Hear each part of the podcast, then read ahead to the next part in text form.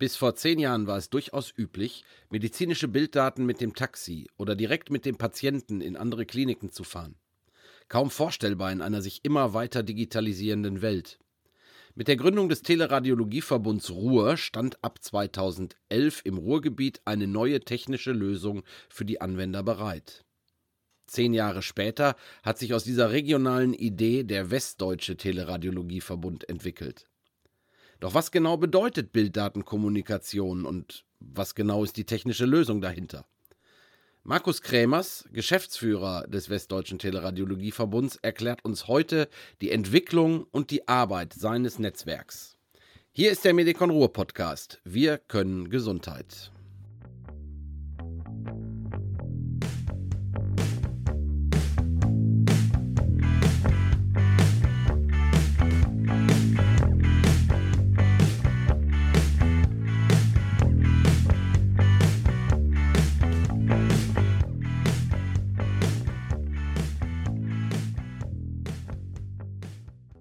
Hallo, liebe Zuhörerinnen und Zuhörer, zu einer weiteren Folge unseres Medikon Ruhr Podcasts Wir können Gesundheit. Und heute habe ich bei mir zu Gast meinen Kollegen Markus Kremers. Hallo, Markus. Hallo. Markus, Thema der heutigen Folge wird sein Westdeutscher Teleradiologieverbund, Medikon Telemedizin. Ähm, das ist das Unternehmen, dem du als Geschäftsführer vorstehst. Ähm, holen wir die Leute mal ab, bevor wir darauf kommen, dass ihr ja Jubiläum habt in diesem Jahr. Ähm, Westdeutscher Teleradiologieverbund, was ist denn das überhaupt? Ja, der Westdeutsche Teleradiologieverbund ähm, ist seinerzeit als Teleradiologieverbund Ruhr sogar gegründet worden. Es war eine Initiative aus Mitgliedern von Medicon Ruhr hier, aus den Kliniken, äh, die einfach gesagt haben, wir machen so viele Patienten-CDs bei uns in den Häusern und schicken die dann mit dem Patienten oder zum Teil mit dem Taxi in eine andere Klinik oder Einrichtung und das würde ja überhaupt keinen Sinn machen im Zeichen der Digitalisierung und der Vernetzung. Äh, und der Auftrag war gewesen, hier mal zu versuchen, ein Netzwerk aufzubauen, äh, dass eben diese Übertragung nicht mehr per CD und Handy stattfinden, sondern digital. Das war der Auslöser, äh, das ist gut zehn Jahre her. Und seitdem hat sich dieses Netzwerk hier nach und nach entwickelt im Ruhrgebiet und dann darüber hinaus. Hake ich da nochmal an der Stelle etwas genauer nach. Daten verschicken heißt in dem Fall, ähm, das sind Röntgenbilder, MRT-Bilder, äh, die man nicht, wie man das heutzutage mit dem Handy macht und irgendwelchen Fotos, die kann man also nicht von dem einen zum anderen schicken unter normalen Voraussetzungen. Das ist richtig. Hier geht es maßgeblich um radiologische Bilddaten, die eine besondere Größe haben, die also nicht einfach so in der E-Mail als Anhang verschickt werden könnten, äh, nicht nur aus rechtlichen äh, Gründen, sondern auch aus technischen Gründen. Ähm, und ein paar andere Formate noch, wie beispielsweise ähm, kardiologische Filme. Äh, es gibt einen speziellen Standard in der Medizin, der nennt sich DICOM äh, für diese Bilddaten. Ähm, genau, und den haben wir uns zunutze gemacht äh, und ein Netzwerk eben aufgebaut, um diese DICOM-Daten zwischen Einrichtungen hin und her schicken zu können. Das heißt, ähm, das kann jetzt nicht jeder automatisch, sondern man muss da schon für angemeldet sein. Bei uns im Verbund muss man angemeldet sein. Das hat vor allem auch Sicherheitsvorkehrungen. Die Teilnehmer müssen registriert sein. Es gibt da Zertifikate, die, die ausgetauscht werden müssen. Äh, die Daten werden verschlüsselt und signiert natürlich, weil es ja hochsensible Patientendaten sind, die nicht einfach so ähm, per WhatsApp oder per, ähm, per Mail durch das Netz geschickt werden können. Und vor allem auch, weil diese Daten ja aus den Systemen der einzelnen Häuser kommen müssen. Das sind diese PAC-Systeme, diese Bildmanagement- und Archivierungssysteme. Und auf der anderen Seite bei denen, äh, die die Bilder bekommen sollen und damit weiter arbeiten wollen, ja auch wieder in deren äh, internen Systemen, also in den PAC-Systemen im anderen Haus äh, landen müssen, damit es ein durchgehender und guter Workflow ist. Äh, genau, und dafür haben wir eben dieses, dieses Netzwerk, äh, was mit dem, mit dem Standard arbeitet und so, dass es für die Anwender äh, ein durchgehender Prozess ist, äh, von dem einen Bildsystem quasi in das System des anderen senden zu können. Wer tauscht denn so radiologische Daten aus? Also ähm, ist das nur ein System von Klinik zu Klinik oder ähm, wer ist da alles angeschlossen? Mittlerweile sind über 500 Einrichtungen angeschlossen. Das sind äh, maßgeblich Kliniken, aber auch radiologische Praxen, die ja eben die Bilddaten äh, mit den Patienten äh, erstellen und die Patienten dann woanders weiter behandelt werden. Ähm, ja, wir haben am Anfang ein bisschen, ich will nicht sagen naiv, aber gedacht, ja, es geht einfach nur darum, jetzt zwischen Radiologenuntersuchungen auszutauschen. Äh, aber wir haben sehr schnell festgestellt, äh, dass es vor allem auch die anderen Abteilungen sind, ähm, die diese Bilddaten benötigen, die eben die radiologische Aufnahmen benötigen, um beispielsweise im Bereich der Neurologie oder der Unfallchirurgie äh, oder wie angesprochen der Kardiologie äh, damit arbeiten zu können. Es ist also ein System, was nicht nur eine Fachabteilung äh, benötigt, sondern quasi jeder, der Bilddaten eines Patienten für die weitere Behandlung braucht. Und warum die versendet werden, äh, dafür gibt es auch verschiedene Gründe. Hier im Ruhrgebiet ist es so, dass Patienten mal in der einen Klinik sind, mal in der anderen, je nachdem, für was sie gerade behandelt werden oder wo sie gerade hingebracht werden in Notfällen. Und oftmals werden dann Voruntersuchungen benötigt des Patienten, wenn die da sind.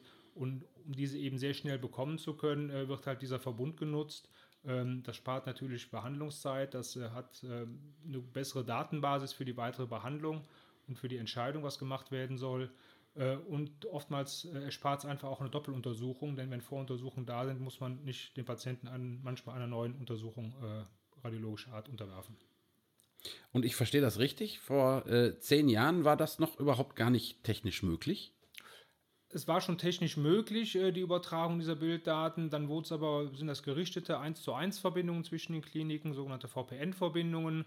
Äh, das wurde bei denen praktiziert, die sehr viel äh, für spezielle Sachen zusammenarbeiten und eben sehr viele Patientenbewegungen und Datenbewegungen haben.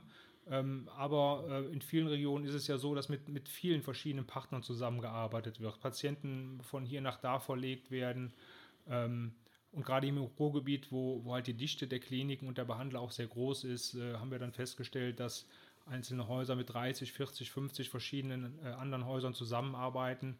Äh, und dafür lohnt sich eben dieses Netzwerk, weil die Teilnehmer werden nur einmal angeschlossen äh, und können dann mit jedem kommunizieren. Also wie wenn man sich ein Handy kauft und eine, eine Karte einlegt, dass man mit allen anderen äh, auch telefonieren kann. So ist es da auch. Und man muss eben nicht 40, 50 Einzelverbindungen zu anderen Partnern aufbauen, was sehr zeit- und kostenintensiv ist und im Prinzip auch nicht wartbar ist. Die Hauptnutzer unseres Verbundes, die am meisten machen, sind natürlich die Universitätskliniken, die auch aus weiterem Umfeld Untersuchungen bekommen. Und wir wissen aus Essen beispielsweise, dass die über unser Netzwerk äh, übers Jahr mit, mit rund 200 verschiedenen Einrichtungen zusammenarbeiten. Äh, und das zeigt, welche Aufwände also vermieden werden können, ähm, wenn das also ein System läuft und nicht in 200 verschiedenen äh, Verbindungen. Das heißt, Medizin wird dadurch ein Stück weit auch professioneller, dass man halt eben auch äh, sehr viel Vorarbeit machen muss. Also das heißt, die Verlegezeit zum Beispiel eines Patienten, äh, die der ja dann am Ende auch wirklich unterwegs ist, äh, kann also schon genutzt werden, um zum Beispiel äh, Vorberichte, Voruntersuchungen in dem Haus, wo er ankommt, zu prüfen und dann die nötige oder mögliche Therapie Genau. Es, es, gibt sehr viele Nutzen dabei. Äh, eins ist eben die schnelle Abklärung mit einem Fachmann äh, bezüglich der weiteren Behandlung. Ein Beispiel ist da der Schlaganfall.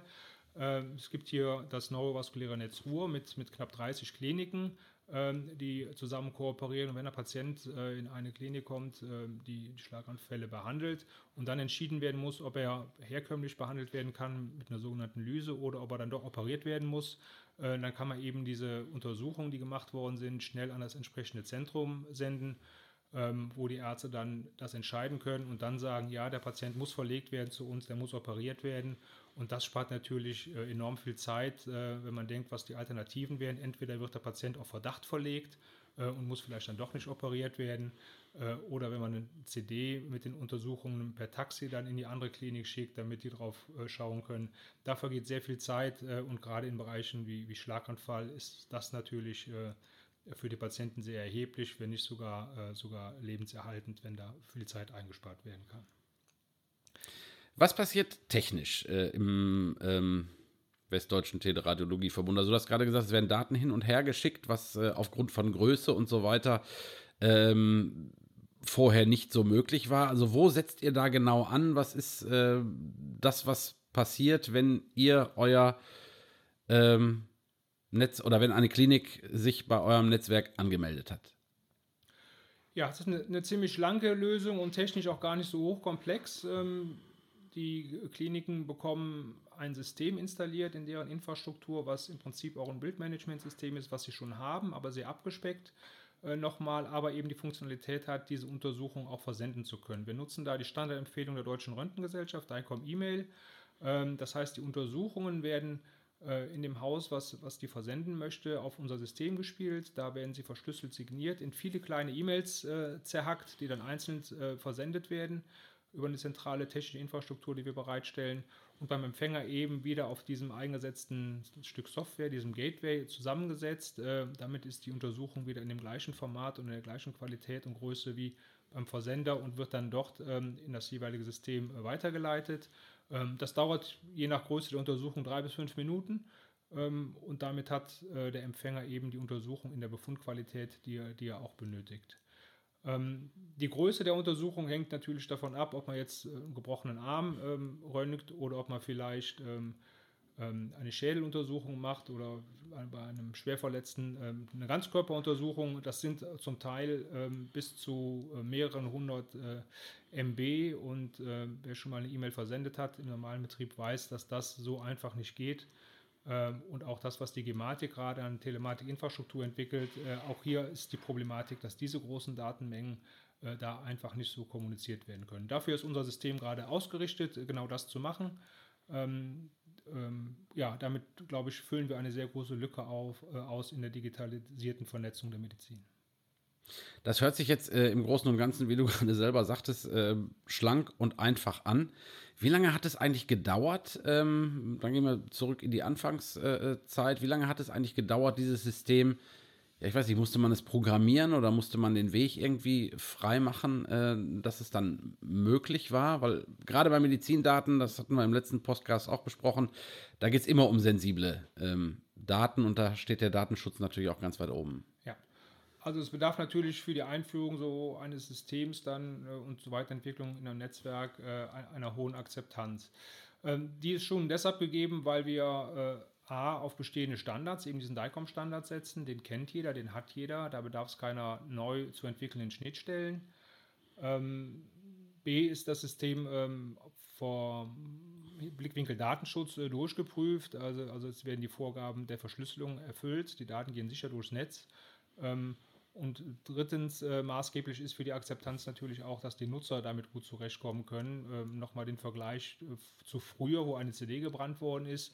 Äh, wenn der Mitarbeiter oder die Mitarbeiterin äh, jetzt was machen muss, was aufwendiger ist, als eine CD zu brennen, ähm, dann wird sie äh, sicherlich davon Abstand nehmen und wieder auf das altherkömmliche äh, Mittel zurückgreifen. Aber es funktioniert tatsächlich wie bei E-Mails mit, mit drei Klicks ist die Untersuchung versendet. Es blockiert keine weitere Arbeitszeit äh, oder keine Ressource. Das läuft im Hintergrund. Äh, und diese drei ähm, Dinge, dass es einfach, sicher und, und schnell geht, ähm, sind, glaube ich, maßgeblich für den Erfolg, dass immer mehr gesagt haben, da wollen wir mitmachen. Äh, das wachsende Netzwerk zeigt immer, dass 10, 20 Partner da sind, mit denen äh, punktuell oder intensiv zusammengearbeitet wird und damit lohnt sich dann auch für die Teilnehmer die Investition in dieses Netzwerk. Du hattest gerade gesagt, ihr hattet angefangen als Teleradiologieverbund Ruhr. Ähm, völlig klar, im Ruhrgebiet wurde angefangen, da hat man das ausprobiert. Mit, mit wie vielen Kliniken ging das ganze System an den Start? Ja, wir hatten damals zum Radiologiekongress Ruhr äh, angeboten, äh, die 20 Ersten, die sich melden, die binden wir mal kostenfrei an, um das einfach mal auszutesten, eben ob die Akzeptanz da ist. Äh, und von den 20, äh, die wir anbinden wollten, testweise, äh, sind wir dann ein bisschen ja, überrascht worden, dass es dann zum Schluss 35 geworden sind, äh, die das testen wollten. Dann haben wir auch die Notbremse gezogen, haben das ungefähr ein halbes Jahr getestet. Ähm, die Akzeptanz, wie gesagt, war sehr gut. Der Traffic nahm stetig zu. Äh, sodass wir uns dann mit den Teilnehmern zusammengesetzt haben, ähm, ein Geschäftsmodell vorgestellt haben, äh, um zu gucken, ob das auch akzeptiert ist auf der einen Seite und B muss es sich für uns auch ein Stück weit rechnen.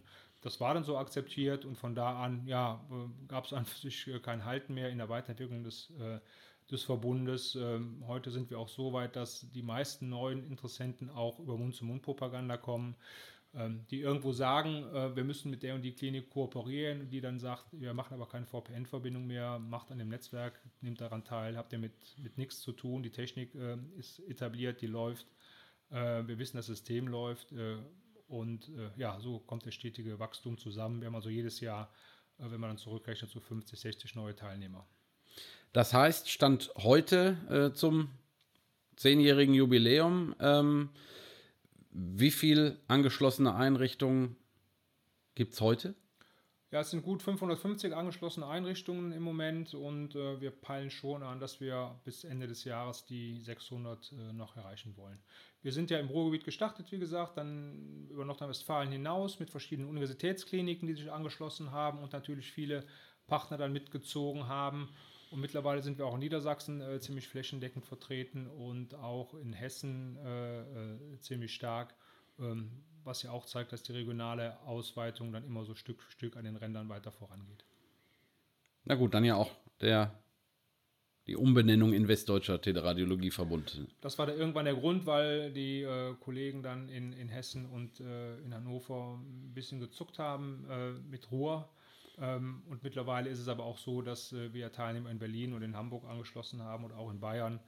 Ähm, ja, die sich jetzt auch mit dem Begriff Westdeutscher Teleradiologieverbund ein klein wenig schwer tun, aber ähm, da kann ja noch was passieren. Ja, da muss man auf jeden Fall mal gespannt sein. Ähm, die Leute müssen ja nun mal halt sich mit dem System auch äh, zurechtfinden, müssen Erfahrungen austauschen. Ich möchte ein bisschen äh, darauf hinaus, äh, ihr betreut das Netzwerk auch mit regelmäßigen Anwendertreffen, heißt das bei euch? Was passiert da? Also ist das so ein bisschen die zusätzliche Add-on-Betreuung äh, ähm, durch den Verbund?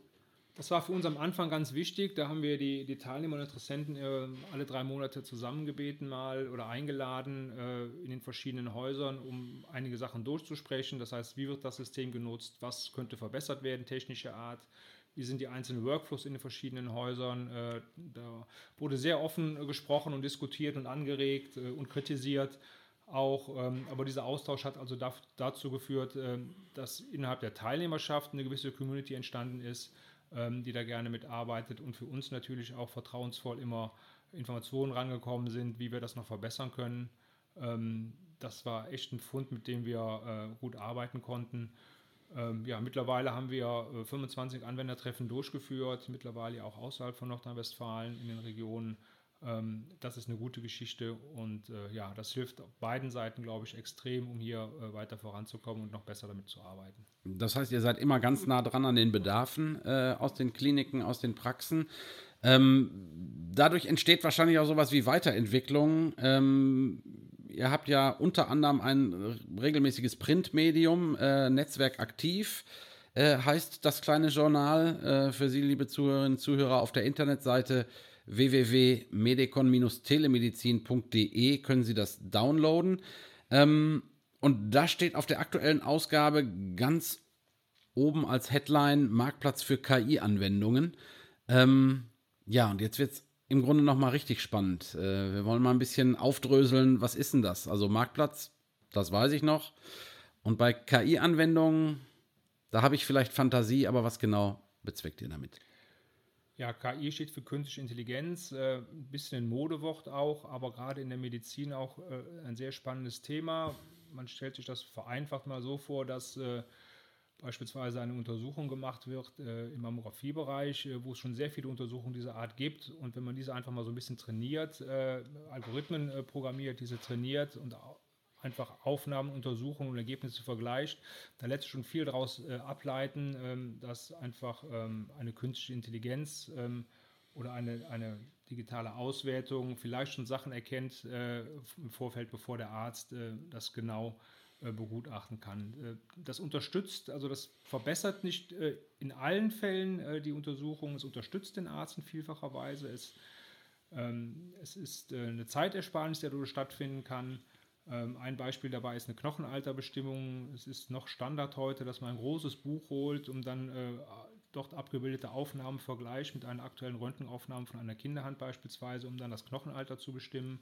Ähm, das kann mittlerweile digital viel besser gemacht werden vom Ergebnis her und natürlich auch viel, viel schneller.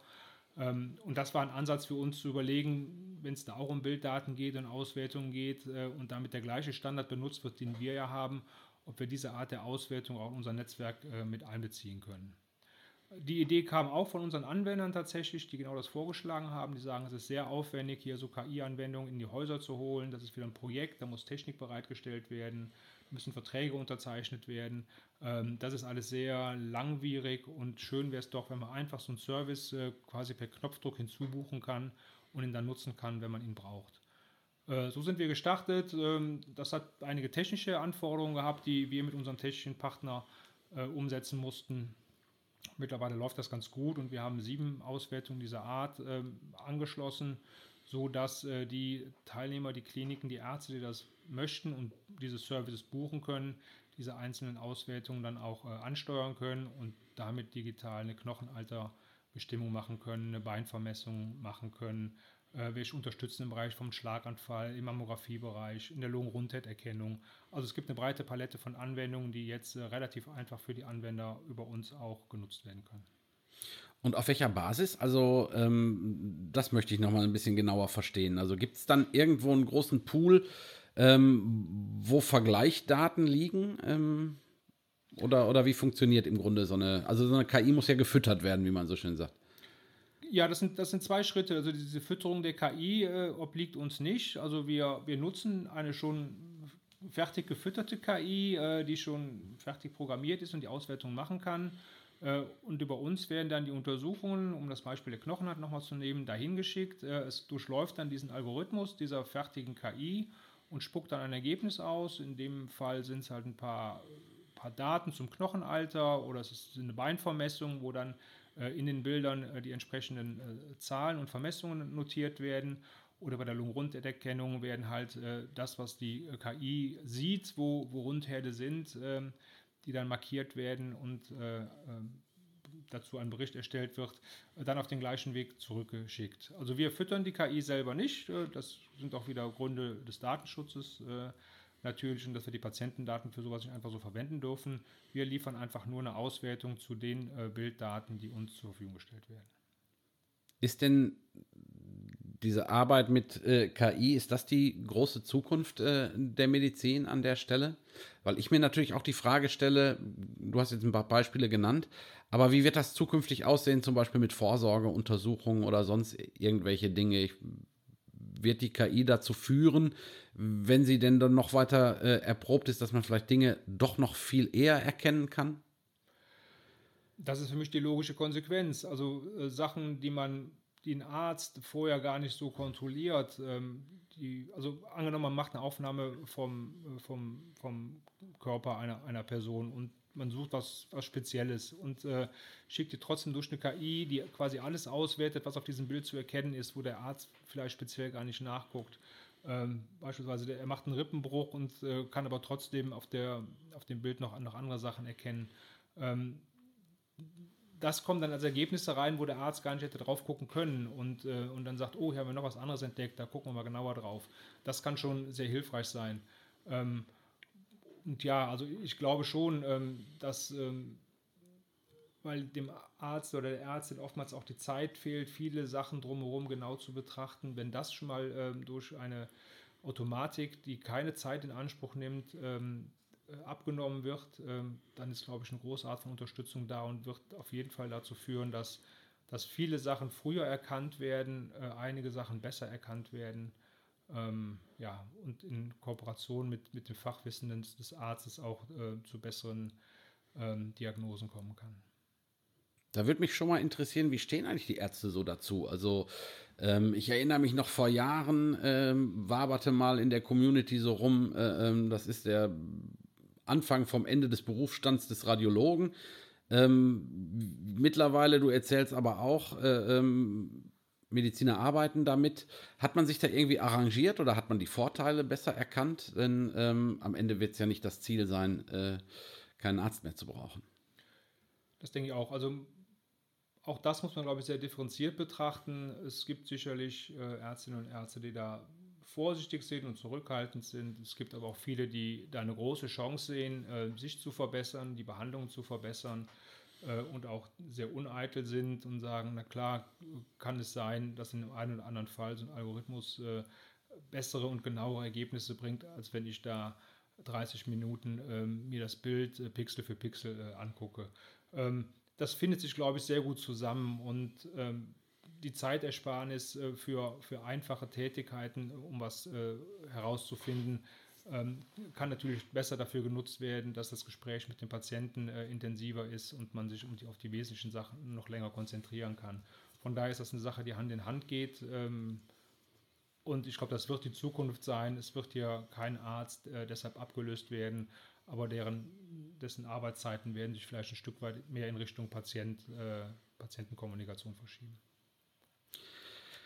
Neben dem Magazin Netzwerk aktiv, was wir gerade schon mal kurz angesprochen haben, äh, gibt es ebenfalls bei euch auf der Homepage äh, zum Download und auch als Printausgabe die sogenannte Netzwerk-Story. Und da ist mir aufgefallen, das äh, beschäftigt sich schon ein Stück weit so dann auch in Richtung äh, Indikationen und Institutionen. Also neurovaskuläre Netzwerke ist die aktuelle äh, Ausgabe, davor radiologische Praxen. Ähm, worum geht's da? Also Story heißt, äh, ihr erzählt ein bisschen die Geschichte, wie ähm, ihr Einzug in Praxen und Netzwerke bekommen habt, oder es, sind es Erfahrungsberichte?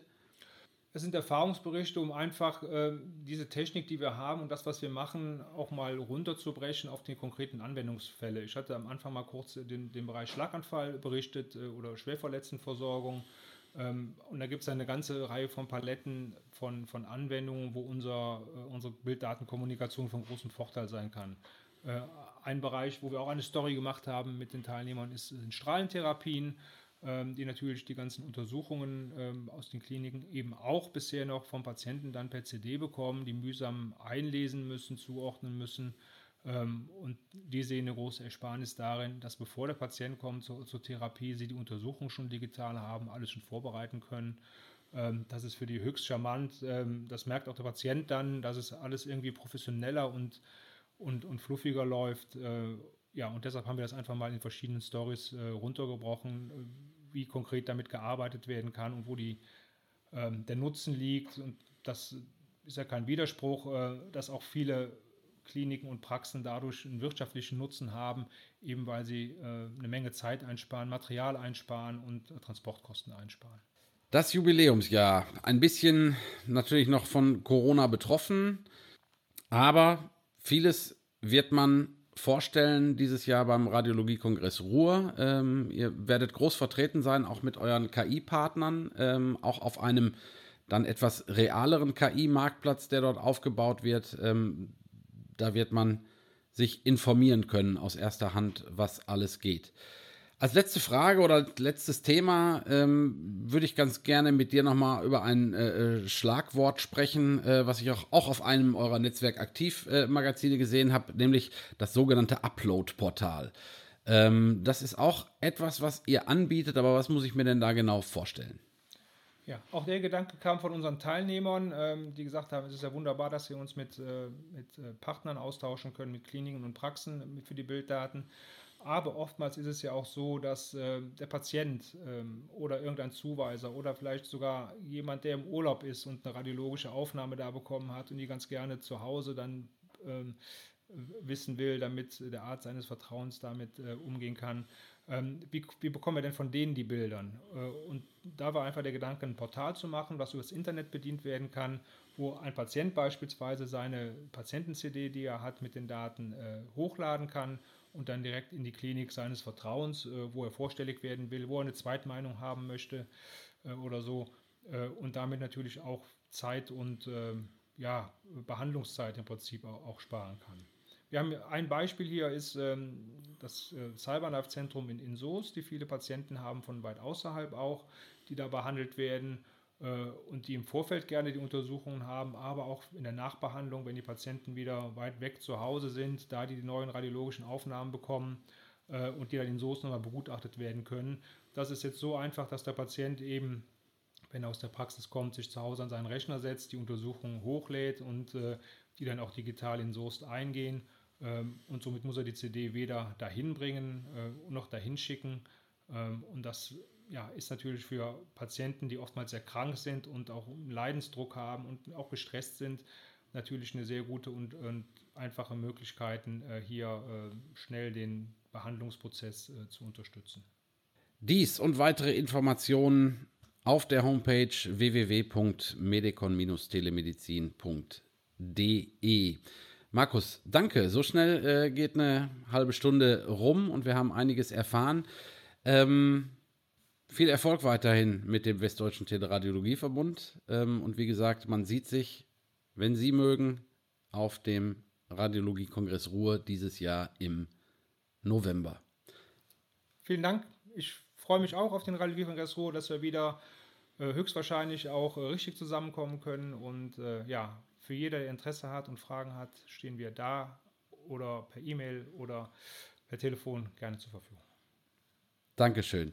Ihnen vielen Dank fürs Zuhören. Bis zum nächsten Mal.